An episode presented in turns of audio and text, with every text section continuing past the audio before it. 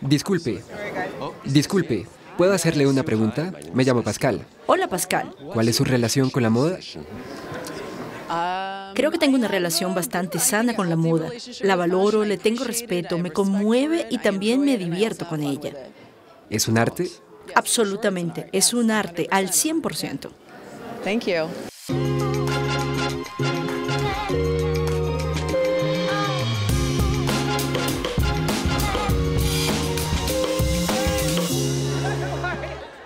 La moda. ¿Un arte? Sí, pero aplicado. Y ese es precisamente el adjetivo que mejor describe las colecciones Pret-à-Porter Otoño-Invierno 2023-2024 presentadas en París. Se acabaron los adornos y la alta calidad del trabajo, aunque no parezca afectar mucho a estos fans que acudieron sobre todo a animar sus estrellas, los influencers, invitados a la casa Dior.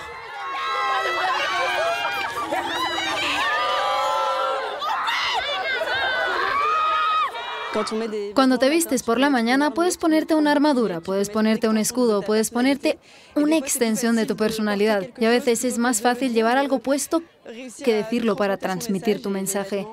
Y la ropa es algo más que ropa, sobre todo la de Dior. Por supuesto que me habla.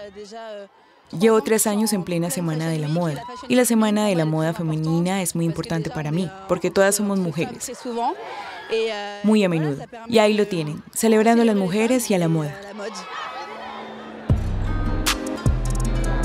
En una escenografía concebida por la escultora Joana Vasconcelos, la artista portuguesa se hizo famosa a principios de los años 2000 con La novia, una obra monumental creada a partir de 25.000 tampones. Para Dior, utilizó principalmente el arte de la costura, el punto y el crochet.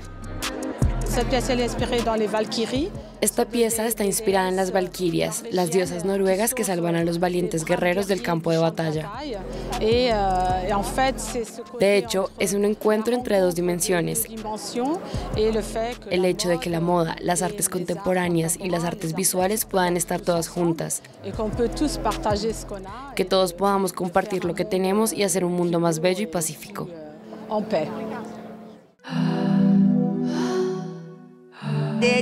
La idea de esta colección se me ocurrió pensando en los años 50. No nos damos cuenta y fue una sorpresa para mí. Tenía la idea de que los años 50 eran más cercanos al cine estadounidense. Pero la situación era muy diferente en Europa, sobre todo en París y también en Italia, porque era después de la Segunda Guerra Mundial. Y no hay que olvidar que en París, en los años 50, las mujeres tenían derecho al voto y que el segundo sexo se publicó en 1949. En París, Monsieur Dior estaba evidentemente en contacto con su hermana, Catherine Dior. Pero también con Edith Piaf y Juliette Greco, que también era cliente de la casa Dior. Personalidades fuertes, muy resilientes.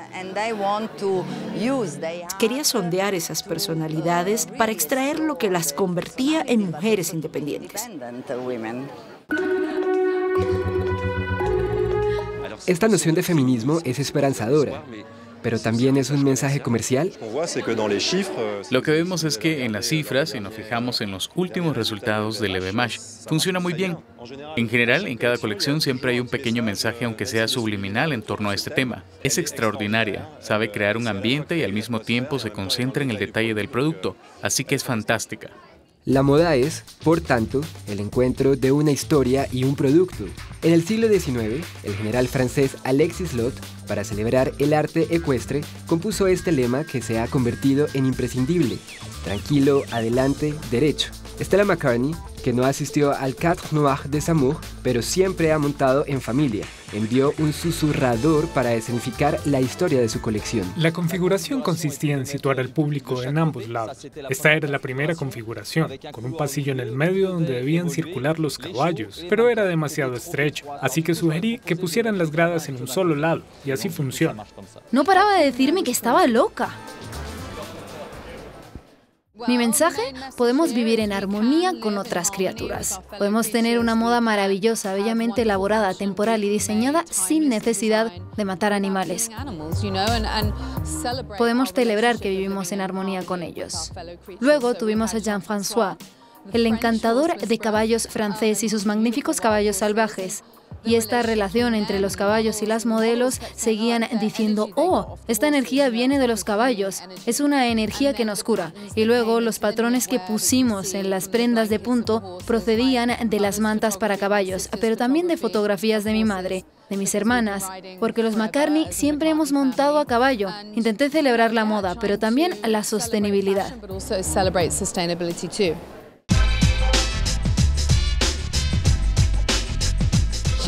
Estela es una mujer poderosa.